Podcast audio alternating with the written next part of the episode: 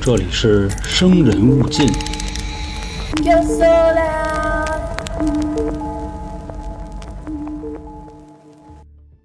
来了，朋友们，欢迎收听由春姐为您带来的《生人勿近》，我是本台的杀人放火讲解员老航。今天呢，给大家带来的案子啊，咱不说国内的，咱说一个发生在大洋彼岸的漂亮国的德克萨斯州的一个事儿。说呢，在这个一九九六年的六月份，一个高档小区里边啊，住着一家五口人，一对夫妻带着三个孩子。等到了后半夜的时候呢，这一家人啊正睡觉呢。他们家那仨孩子啊，其中的两个被人用刀给捅死了。另外说啊，这个孩子的母亲也挂了彩。幸运的是啊，他身上的伤并不致命，所以到后来就活下来了。后续呢，警方到场开始侦查这个案情。原本以为啊，这是一起非常简单的入室杀人案，但通过调查，再到后续的起诉，这个案子啊，至少经历了两次反转。那到底这个案子是怎么回事呢？就到底是谁啊，或者说为什么杀了这家的两个孩子呢？各位稍安勿躁啊，且听我娓娓道来。那在这个节目开始之前呢，告诉大家一个消息：今天啊，咱不是这个特别节目去 A L 啊，不是那个，咱们有新的消息。之前呢，跟大家说过的啊，就是关于咱们的周边商品。现在呢，第一批的这个商品周边啊，已经上架了，放在微信的商城里。并且呢，在群里头也都发过一波了。如果您啊不知道这个消息啊，我再广一遍。购买的方式呢，您关注 L R 春点，进去以后啊，回复周边就可以看见了。另外呢，这次只是第一批，后续的啊也会陆续的上架。希望呢大家多多支持，主要啊也是混口饭吃。老航在这儿呢，感谢各位了。那说完了这个啊，正式开始咱们今天的故事。说，在一九九六年的六月六号，美国德州的警方接到了一通电话，拿起来一听呢，就电话的那头哇哇的就开始喊，这边啊也听不清楚，就问他怎么回事反正大概就都是那 “Oh my God” 啊，就差不多这意思。接线员呢反复听了好几遍以后，知道这个位置在哪儿了，直接安排警车就去了。等这个警察一到啊，报案的这家窜出来一男的，光不出溜的，穿一大裤衩子。直接啊！警察拿枪就给他顶上了，说：“别动啊，动我打死你！”这哥们呢，赶紧就冲警察喊：“说我的媳妇和儿子让人给砍了。”警察一听，哦，这么回事看来呢，这应该是这家男主。说：“那你赶紧带我看看吧！”啊，直接拉着就进去了。一进屋呢，刚才报警那女的就在里边呢。这时候他干嘛呢？就拿着一电话，冲着这电话非常焦急的在喊，可能呢是打急救电话。因为听到的全是感叹词，就什么 “Oh my God”，就大概就这意思。感觉这个急救电话应该是之前打过，但是呢，他觉着多打几个可能救护车来的快点，就那意思。当这个警察啊走进他们家客厅的时候，眼前的那一幕啊彻底傻眼了，就看见这家啊有两个孩子，浑身上下啊都是血，已经都满了。这俩孩子呢，一个趴着，一个躺着。趴着的这个啊，背部中了好几刀，一眼就能看出来啊，是反手拿刀那么捅过去的。另一个呢，就是躺着那个，正面啊也挨了好几刀。看到这儿呢，这个警察就有点懵，在屋里边呢就问这两口子说：“这事儿谁干的呀？”女的一听这话就急了，说：“就在车库里呢，刚才跑进去了，不知道现在还跟没跟里边。”就一边说啊，一边指着自己那脖子，你你瞧你给我砍的！警察一看他这脖子什么样啊？就有一个大口子，感觉啊是挨了一刀，但是应该没碰着动脉。如果碰着动脉啊，他现在不可能站这跟我对话，就应该是没有什么危险，直接啊拿着枪就奔车库去了。反正这块呢简短结束，谁杀完人会在那儿坐以待毙呀？那车库里边除了一辆车什么都没有。那咱们啊，就按照这个漂亮国的办案程序啊，接着往后说。你像我之前啊，我讲过那么多次李博士，大家呢也应该熟悉这个流程了。他们那边啊，就出警的，应该就都是这种区县的警察就过来。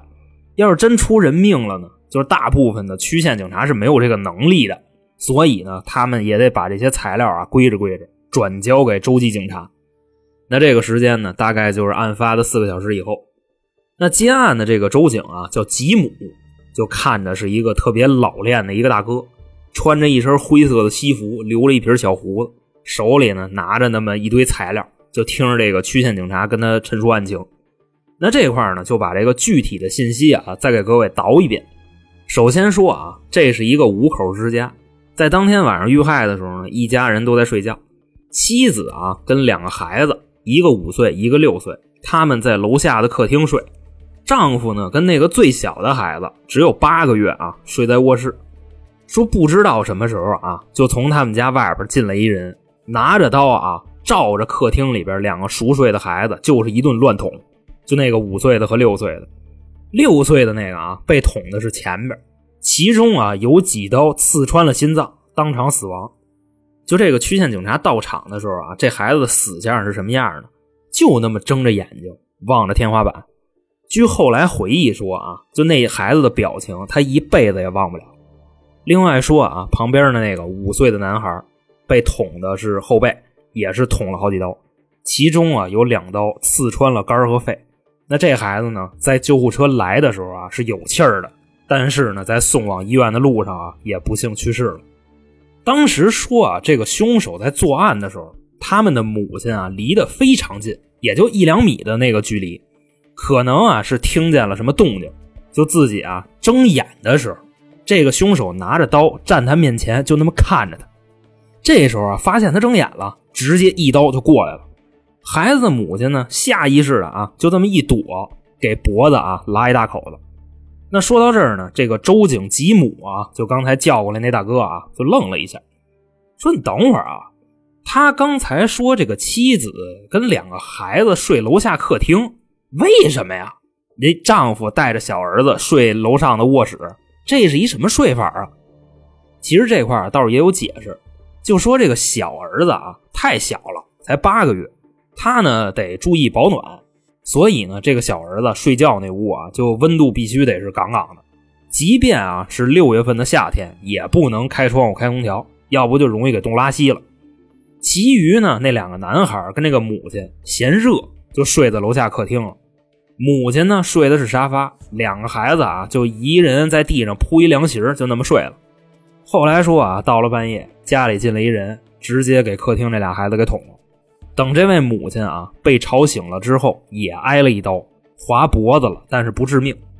随后呢，两个人啊在客厅里边就撕巴起来了。这个凶手啊看时机不妙，把这个刀一扔啊，直接跑厨房去了。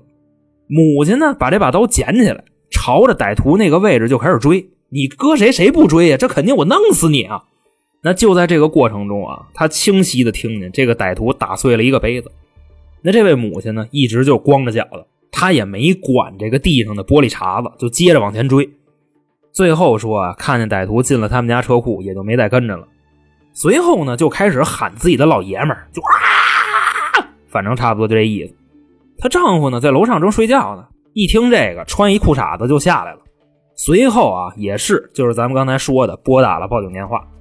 等于说啊，就这位母亲刚才在发生凶案的时候啊，和歹徒搏斗的时候，这个丈夫是完全不知道的，一直啊就在二楼睡觉呢。等他下来的时候啊，这一切已经都完事儿了。那最后呢，警察来了，把这个五岁的儿子和这位母亲送到医院去了。那这位五岁的孩子呢，在路上没挺住，去世了。整体啊，大概就是这么回事。听到这儿呢，这个周警吉姆啊，直接就起来了，奔这个母亲的医院啊就赶过去了。他不是脖子受伤了吗？别一会儿他再没了，那就太不好办了。那这事儿呢，就赶早不赶晚，直接就赶过去了。另外一边啊，还有一波侦查员，直接就去这个报案人他们家了，去现场取证去了。那咱们呢，就按照这个时间轴来说啊，先说案发现场的情况，因为这时候啊，吉姆还没到医院呢。现在呢，就是在他们家客厅啊，随处可见的就都是血迹，最集中的位置啊，地毯上、沙发上，然后呢，还有一条清晰的血迹啊，延伸到厨房。那顺着这个血迹过来呢，到了厨房，在旁边啊这个台子上看见了刚才杀人的那把凶器，就是报案人描述的一把普通的刀，就跟那那么放着，而且这把刀啊，还是他们家厨房那一套刀里的其中一把。等于说啊，这个凶手进了他们家之后，就地取材杀的人。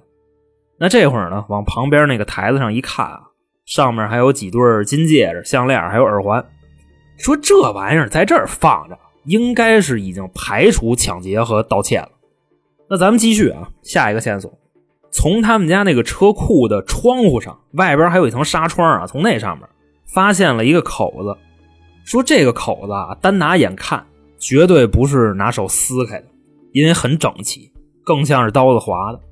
所以就这么一分析啊，那如果是拿刀子划的，证明来之前带着刀呢。那从屋里边再拎把刀杀人，就瞧这意思啊！这个凶手的心思应该是很缜密。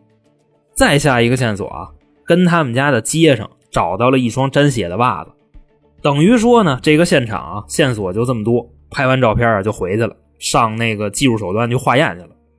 另外一边呢，有一部分侦查员调出了这家夫妻的一个信息，看能不能啊，就是说从里边找到突破口。简单来说呢，这对夫妻啊，上学的时候就认识。一直呢磨叽到高中在一起了。按理说啊，这个漂亮国的人啊不至于这么磨叽，暗恋了六年。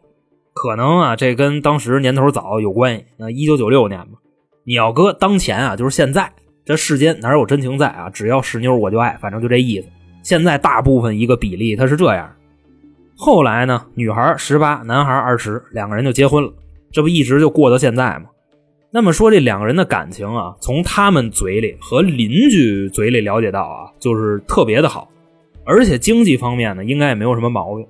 他们家的这个丈夫啊，据了解是做那种电子配件生意的，九几年啊，按理说这东西应该是挺挣钱的，总体来说营收也不错。还有啊，就是他们家出事的时候住的这个房子是德州的一个豪华社区，那房价啊，基本上就是十多万美子开外了。那会儿可是九六年。这个就是他们夫妻二人的基本情况。总体来说啊，从这些基本面来看，就想当然的去判断啊，他们家的人际关系并不复杂。如果说啊，就非说是仇杀，那也挺难办的。说完了这个现场的情况啊，咱们再回到刚才的这个周警吉姆。这会儿呢，他已经到医院了，已经看见这位被砍的报案人了。其实呢，我刚才说了半天啊，我没说他叫什么。就这个啊，失去了两个孩子的母亲叫达利，吉姆呢就在医院里边问这个大夫说：“这人有没有事儿啊？现在能不能开始问话？毕竟啊是自己的孩子出事儿了，想必说他应该比我着急。”那就这话一出来呢，大夫一听说：“嗯，这有道理。说他现在啊应该是已经脱离生命危险了，但是呢他还没醒，我估计这个神智啊、意志啊。”毕竟刚才经历了那个事儿啊，也没完全恢复。说你们要不直接进屋等着吧，反正肯定是没有危险了，肯定死不了。就直接啊给侦查员带到病房里边去了。当时呢，这个人还没醒呢，就身上啊插着各种各样的管子、纱布、呼吸机什么的，就跟床上那么躺着。旁边呢，吉姆跟另外一个警员就坐那儿那么看着他，就跟盯梢似的。过了一会儿啊，这人醒了，跟这个床上就左看看右看看，哎呦！啊，这为什么？就旁边俩人盯着他呢？啊，怪瘆得慌的。这会儿啊，两个人发现床上这人醒了，吉姆就说话了，那意思啊，就我先给你表明身份，你现在能不能接受询问？身体就怎么样？达利呢表示 OK，这块啊问话就直接开始了。先是问问啊，就是他这个伤势，当然这个不是客气啊，也是要从这里边看看有没有线索，比如说这个凶手啊是左撇子右撇子，差不多类似于这种。达利呢，就稍微给这两个侦查员展示了一下。首先啊，就是这脖子，在脖子的右侧位置啊，有一道很深的伤口，就是从耳朵啊垂直往下那个地方，一直划到脖子的中线，就那么大一个口子。旁边呢，左侧锁骨下边也有一个口子，大概是四五厘米。其实理论上来说啊，这应该是一刀砍出来的，就那么斜着往下划了一刀，从这个脖子到锁骨。再有啊，就是右胳膊上。小臂的内侧有一道四五厘米的伤口，这个非常深啊，甚至已经露骨头了。那除了这几处刀伤啊，他浑身上下满处都是淤青，甚至已经紫了。主要呢也是地方太多了，这就不一个一个给各位说了啊，自己脑补一下那个情况就得了。从这个大胳膊到小胳膊到手腕子全有，腿上也有。另外说啊，这才过了没几个小时，估计啊再等个几个小时，或者说是一两天。淤青的部位啊会越来越多。等展示完这些伤口呢，咱这就准备正式问话了。先啊就是安慰了他几句，说这个达利说现在啊，我们已经知道这个事儿了，这不来了吗？把你知道的全都告诉我们。此时此刻啊，你再看达利的这个状态，就感觉啊是刚从一场噩梦里边醒过来似的，就拼命的在摇头，使劲的闭眼。他在干嘛呢？应该是回忆刚才的片段。就是在这种痛苦的记忆之下啊，把刚才那个案情又说了一遍，就是我刚才上面说的那些啊，就又来了一遍。就这次的问话啊，唯一的新东西就是啊，有了一些关于歹徒的描述。刚才那段啊是没有歹徒描述的，说这个人什么样呢？穿着深色的衣服，不是黑色啊，应该就是蓝黑。头发呢比较茂密，脑袋上啊有一个棒球帽。说完了以后呢，你再看吉姆的这个反应，反正不太好看。就说来这一趟啊，基本上是白来了，并没有什么新的收获。只是知道了啊，这个歹徒男的，深色衣服，头发挺多，戴一帽子。你说这玩意儿它有什么用啊？这满大街都是吗？所以综上所述啊，这个案子就算是进入僵局了。那天天啊，就这个调查组大眼瞪小眼的，也没有进展。外加上啊，这个案子的情况这么恶劣，那也不能拖呀。于是乎啊，他们请来了一个大哥。那这大哥是谁呢？还真就不是李昌钰。咱们呀，就是最近啊，咱们让昌哥歇会儿吧。毕竟啊，这个康州离德州他还是挺远的，咱就别麻烦人昌哥了。那个位置啊，你要按咱们国家来说，基本上就是从天津到这个深圳，差不多就那么个意思。所以呢，咱们让这个昌哥啊，跟家陪会儿老婆孩子，吃点小龙虾、小蛋糕什么的。那么说，请的不是李博士，那请的是谁呢？咱就说啊，就这回这大哥啊，那来头大了，在当地啊，按理说比昌哥还牛逼。为什么这么说呢？李博士啊，就目前为止，一共参与了八千起案件的直接或者间接侦破。那这回找的这个呢，叫詹姆斯·克朗，这个啊，参与过两万起案件，直接和间接侦破，比李博士啊那个多一倍还拐弯，二点五倍。当然了啊，就这个数字来说啊，确实有点不可思议。你看李博士那个啊，从警五十年，八千个案子。算下来啊，他一礼拜四个。这大哥呢，同样是从警五十年，两万个，拢共啊一万八千二百五十天。咱就把闰年也都给他算上啊，一万八千六百一十二天，他破两万个案子和一天一点一个。所以说啊，这确实是有刷数据的嫌疑。另外说，没准啊也是就翻译错误什么的。但是啊，不能否认这个詹姆斯·克朗是一名神探。说当时呢，这个老爷子因为岁数不小了啊，就白发苍苍、胡子拉碴的，就那意思。得到了这个通知以后啊，非常的气愤，说自己啊就这么些年破的这两万个案子里边，少有性质这么恶劣的。说这个罪犯啊，就是进了他们家以后，还是先捅的那俩孩子，然后才捅的大人。也就是因为这句话啊，这个詹姆斯老爷子就急了，然后就到了。当时呢，来到这个案发现场的时候啊，说你们现在没有头绪，那我呢就按照我的流程，我再走一遍，看看啊有没有之前漏掉的细节，就开始跟屋里看。这一块呢就能看出来啊，这个老先生非常专业了。先是啊，就在这个屋里头这么溜达走着，拐着，屋里边啊所有的东西他一点都不沾，就说啊，哪怕是这个一滴血的形态，一个碎片的朝向，都能影响啊这个案件侦破的一个结果。反正啊，他就跟这屋里就这么溜达啊，你以为他有毛病呢？就是有血的地方啊，他垫着脚尖走啊，就那么串着走。甚至呢，所有的警察啊，以为就找了一神经病。那这老爷子呢，也不搭理他们，就继续我行我素，跟这屋里就那么快。这时候啊，看的差不多了，就说话了，说这个跟屋里转了这么半天啊，我有三个疑问，你们看看我说的有没有道理啊？首先呢，第一个。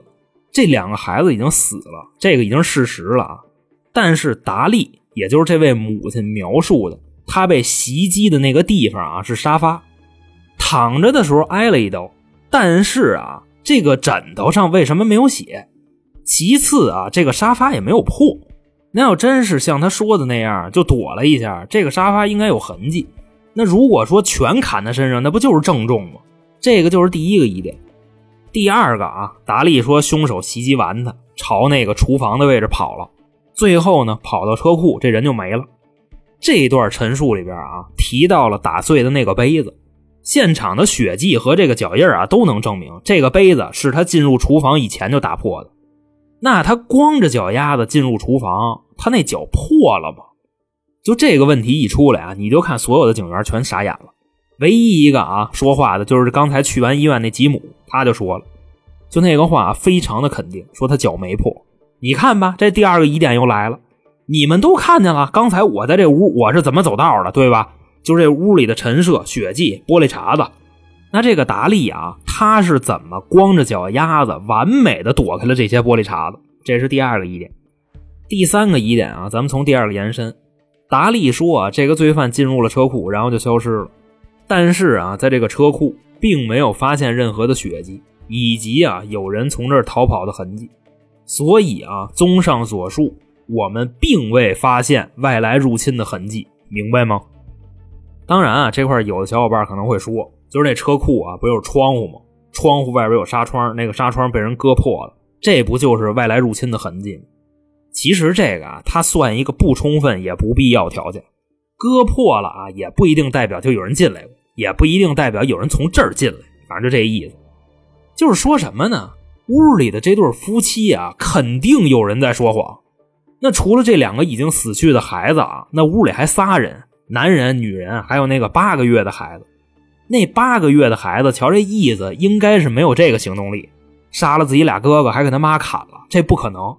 所以说啊，这屋里就这俩人，必有一个在说谎，甚至啊，两个都在说谎。你看这玩意儿反转了。于是乎啊，警方再一次找到了这个丈夫，了解情况。那这个丈夫呢，叫什么名叫戴林。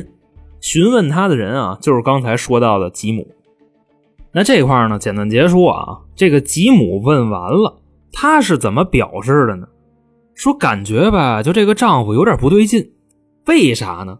他啊，从我跟他说话开始，他就一直在给我强调，就说这个案子啊是这座城市最恶劣的案件，且希望自己的夫人平安。后来呢，就一直啊在说这个自己有多爱他啊，然后他这个胸啊有多大，屁股有多翘，给他花过多少钱。就从这个对话里边啊，两个死去的孩子占的比重非常小。难道说他现在这么理智吗？就知道了这个人死不能复生，所以高频的提到自己的妻子。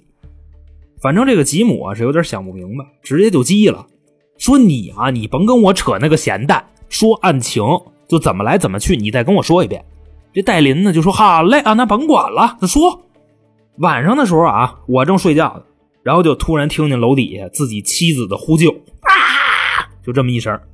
当时呢，我光着眼子呢，然后套了一裤衩子，我就下去了。再后边说的啊，跟这个妻子达利说的就一样了。随后呢，报警打急救电话，等警察来，然后光着膀子出门，让警察拿枪给我顶了。整体就这么回事。反正这时候啊，说完这些，还没等吉姆发愁呢啊，邪性的事又来了。什么事儿啊？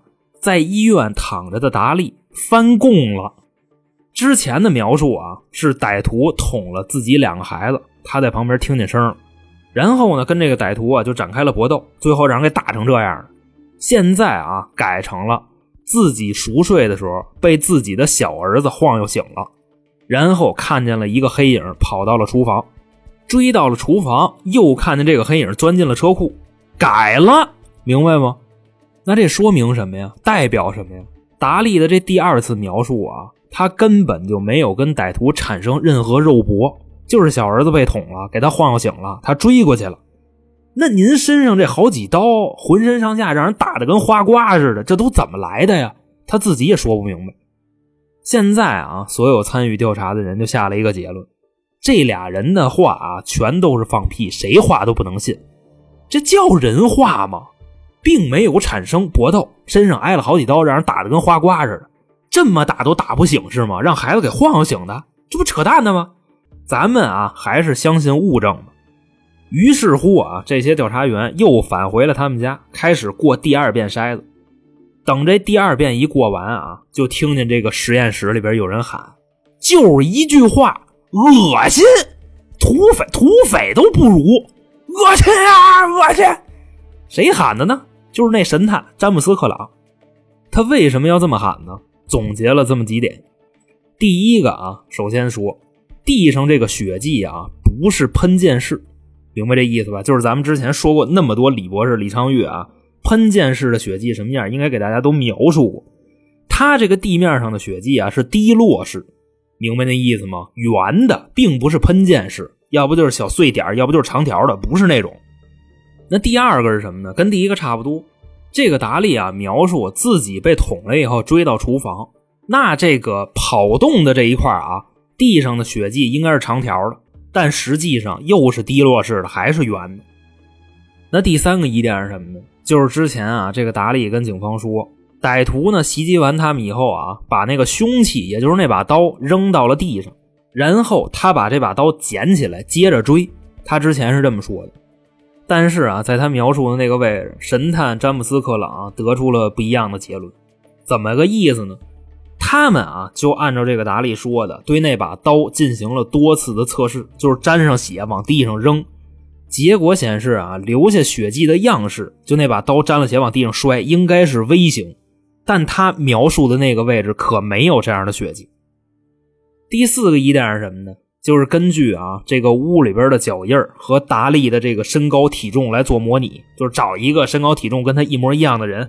测试他跑动这个脚印之间的距离，就是那一步能迈多远，大概这么个意思。那之后啊，又对比了这个厨房的脚印，得出的结论是什么呢？他压根儿就没跑过，他是走的，根本不是跑的。而且啊，就结合之前那个疑点，地上不是有碎玻璃碴子吗？那这个达利的脚上啊，并没有任何的伤口。第五个疑点是什么呢？就是说这些警方啊，在他们家把厨房的那个水池子给拆走了，拿过去化验去了。化验的结果是什么呢？说这个水池子啊，当时拆走的时候，上面并没有肉眼可见的血迹。等后来啊，拿这个特殊的灯光一照，发现这个水池子里边也是有血的，而且这个量绝对不小。只不过呢，就是被冲洗掉了。还说什么呢？根据这个上边啊血迹的这个轮廓可以看得出来，这些血迹是被反复清洗掉的。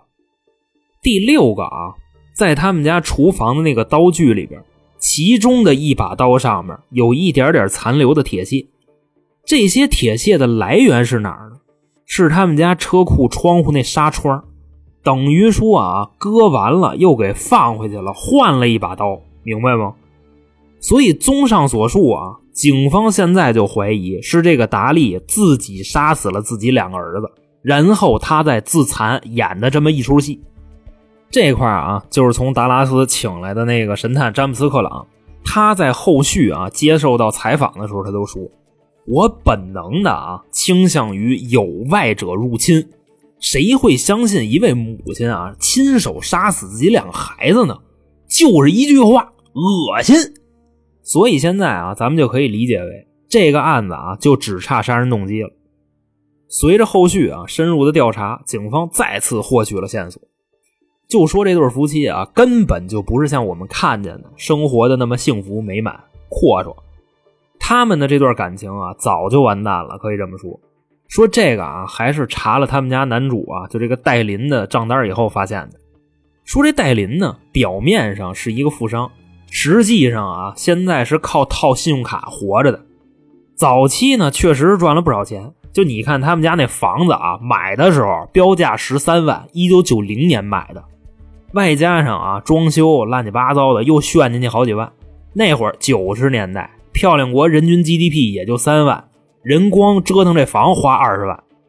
后来呢，一九九六年，戴林的这个生意啊开始走下坡路了。但是呢，这两口子啊，消费习惯一点没改，依旧是原先的啊，大手大脚的花钱，就看这玩意儿好买啊，往家拿卷啊炫造，就这么花着啊。到了现在，戴林连信用卡都还不起了。那我说的这个事儿跟杀孩子有什么关系呢？当时啊，这个警方啊，在他们家找到了这么一本日记，上边啊详细的写了，就这位母亲啊，达利，她从怀上第三胎开始就已经抑郁，并且啊有一句话写到什么呢？我的孩子们，请原谅我即将要做出的事儿。兴许没发生这件事儿啊，大家都以为达利要自杀呢。结果人给你玩一个一了百了，给自己两个孩子给弄死了。那时间呢，到了一九九七年一月六号，两个孩子啊死了整整七个月。那这个案子呢，就在法院啊开庭审理了。这母亲达利呢以谋杀罪起诉。这时候你看法庭上啊，法官坐中间，然后是控方、辩方一边一波，在边上呢就是陪审团的。那这时候啊，控方先说话，大概呢就是一九九六年六月六日凌晨，你杀死了自己两个孩子，你认不认？达利说我不认啊。好，这就开始拿证据了。那除了刚才啊调查说的那些，这时候又来了一个新的证据。那这个证据也确实是后边发现的，就是什么呀？他报警的当天啊，身上穿的那件衣服。那么说啊，就这件衣服怎么回事呢？衣服后背的位置发现了一滴血迹，这一滴血迹啊是他大儿子的。那现场有那么多血迹啊，你像后背上有一滴，有什么新鲜的？其实这里边啊信息量非常大。就说如果咱们啊拿起一把刀啊要扎什么东西，就朝下扎啊，就那个意思。各位可以模拟一下那个动作。他那俩孩子啊都是这么着被扎了好几刀。他后背上这个血滴子是怎么来的呢？就是在这个动作啊反复挥刀的时候，那手抬高了，溅上去这么一滴。就控方啊一边这么比划，一边把这些测试的数据啊给法官和陪审团看。那再说啊，这个衣服的前胸，那就甭说了，全是两个孩子的血。就在这个案发之后前几天的证词里边，他第一次说啊是跟歹徒搏斗，第二次说啊并没有正面交锋，其实全是胡扯。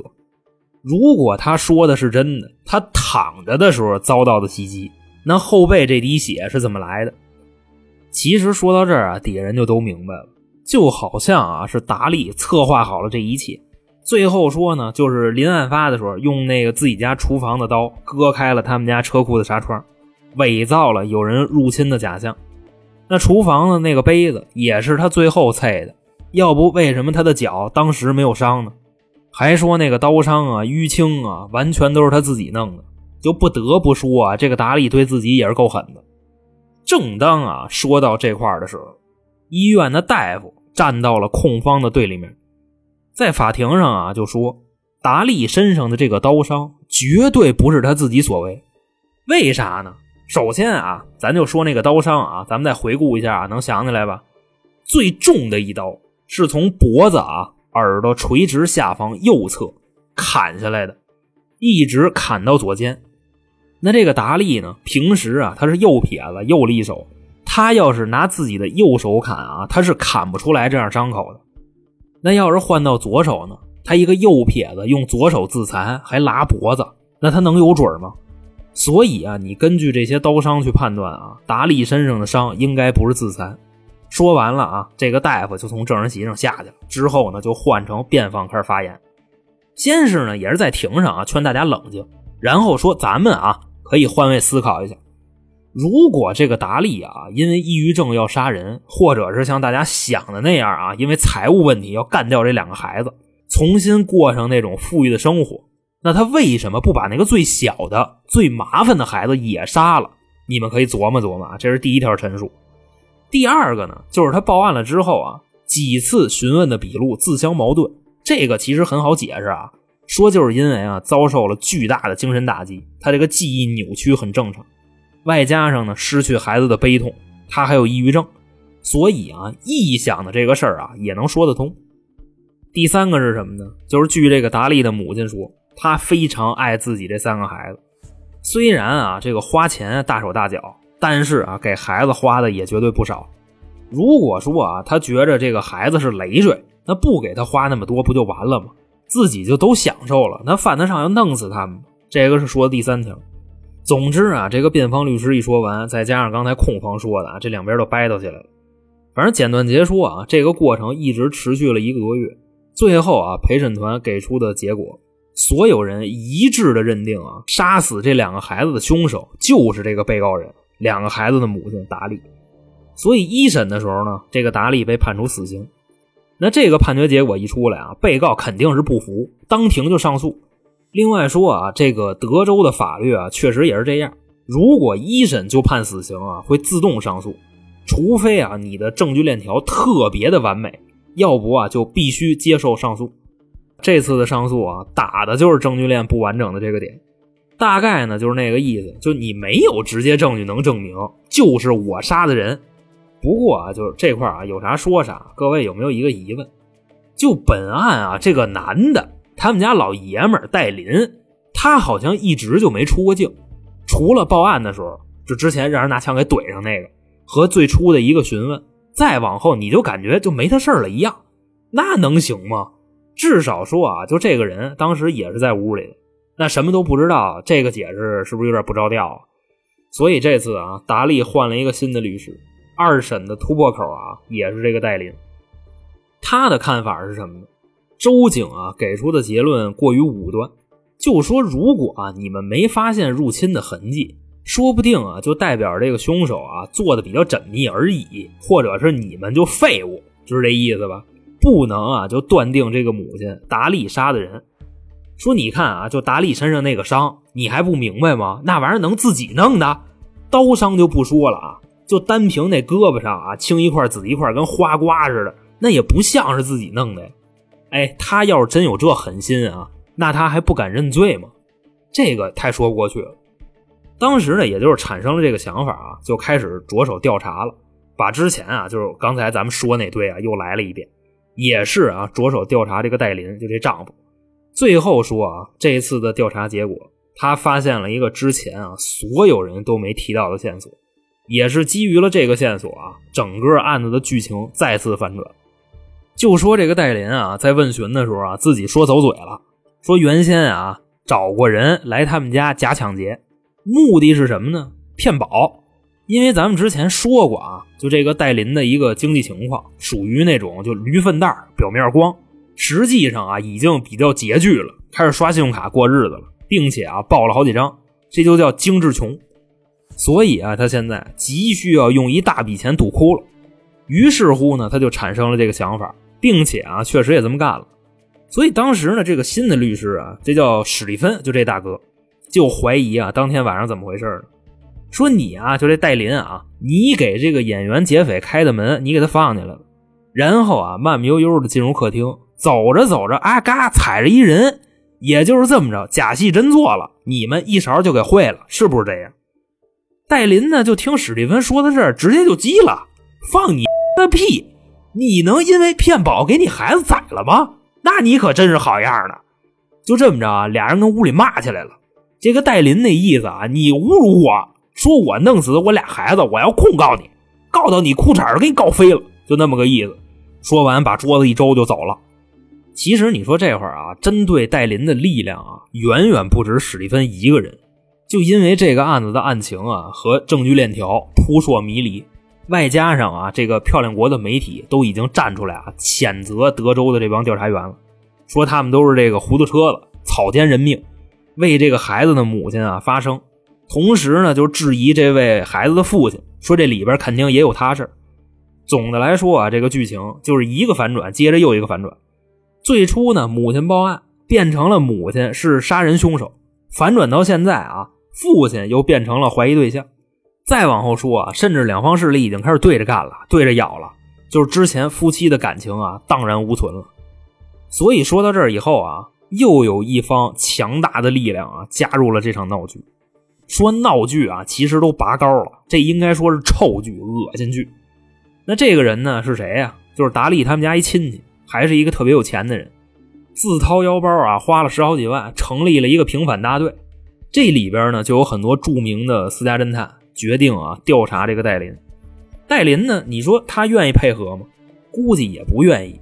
但是啊，就现在这个事儿已经闹成这样了，沸沸扬扬了，找你你不去，你这玩意儿不好说吧？所以还是配合了。当时呢，就直接干嘛呀？给他上了测谎仪，一共啊就问了这么几个问题。但是啊，测谎的结果跟大家的预期是一样的。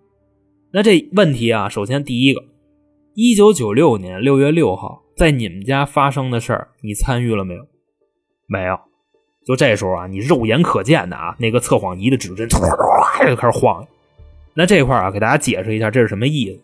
测谎仪的那个原理啊，就是记录你回答问题的时候，你的心跳啊、血压呀、呼吸、体温、出汗，类似于啊这一系列的一个心理变化。反馈到啊，你的生理结果就是差不多这原理，所以啊，这个指针剧烈波动就代表着说啊，他现在脑子里有活。但这个测谎仪的结果也不绝对啊，因为它的准确率并不是百分之百。所以呢，一般的法院是不会参考这个测谎结果的，可能更多的啊就是跟这个犯罪嫌疑人打一个心理战，就差不多那么个意思。那接着说啊，这第二个问题，你是否在六月六号凌晨用刀刺伤大力？没有，这测谎仪嘚又开始就动。第三个问题，你是否知道你们家的车库纱窗上的口子是谁割的？不知道。下一个啊，你是否知道谁杀了你儿子？不知道。最后一个问题啊，你是戴林吗？是。这回就没有反应啊，很平静。问他的名字倒是没动。总之啊，这个测谎一共进行了三次，三次的结果啊，全部指向这个戴林在撒谎。戴林呢，就一句话：“我没杀我的孩子。”反正啊，就说这意思吧。测谎的结果啊，就算是白瞎了，顶多就是给媒体和大众看。我在这儿给各位说，法院啊是不认的。那除了这个测谎呢，后续啊又有新的东西被扒出来了。这个东西是什么呢？就是他们一家人的保险。可能啊，就是当时这个系统不联网吧，因为这些东西现在才找出来。说他们家啊死去的那两个孩子，每个人的投保金额五千美金。那他媳妇的投保金额是多少呢？二十万。所以，就这个啊，很可能就是戴林的杀人动机。你再结合他现在的财务情况啊，只能说有可能吧。但是啊，你仅凭这些东西，你确实起诉不了他。那说到这儿呢，这个案子就差不多了。结局啊，并不是像大家想的那样给出真相。可能啊，就这个真相啊，只有戴林和达利他们两个知道。至于说啊，这个案子有没有其他人参与啊，现在看来啊，也是未知数。那甚至到了今天啊，达利的死刑也还没执行呢，还在那个死囚里关着呢，戴着那手铐子、脚镣子，啊啊，那意思。其实说完了这个案子啊，我就突然想起来一个例子，就是法外狂徒张三老师啊，他之前说过，好比说啊，张三在河里洗澡，这个时候呢，有 A 和 B 两个人把这个炮仗啊点着了，往河里扔，梆梆两声，张三吓死了。那这时候呢，两个人的误杀是成立的，你就甭管说啊是谁那声炮响了吓死的张三，两个人都存在客观过失。但是啊，如果说这两个人同时往水里扔炮仗，只有一个响了，这张三被吓死了，且还不知道响的那个炮仗到底是谁的，最后的结果会是什么样的？这两个人都无罪，因为啥呀？疑罪从无。这可能啊，就是这位孩子的母亲达利今天还没被执行死刑的一个原因。那么好，这个就是在一九九六年啊，发生在漂亮国的，这算什么呀？夜袭儿童案，达拉斯烧脑夜袭儿童案，在这儿呢，就给您各位啊讲述完毕。如果您喜欢我们的节目呢，欢迎您关注春点，里边呢有收听特别节目的方式。还有收听啊，就是之前由于各种奇奇怪怪原因啊被干掉节目的方式，还有呢咱们的周边商品购买方式，还有进群的方式。那行啊，今天就这么着。我是本台的杀人放火江源老航，我们下期再见，拜拜各位。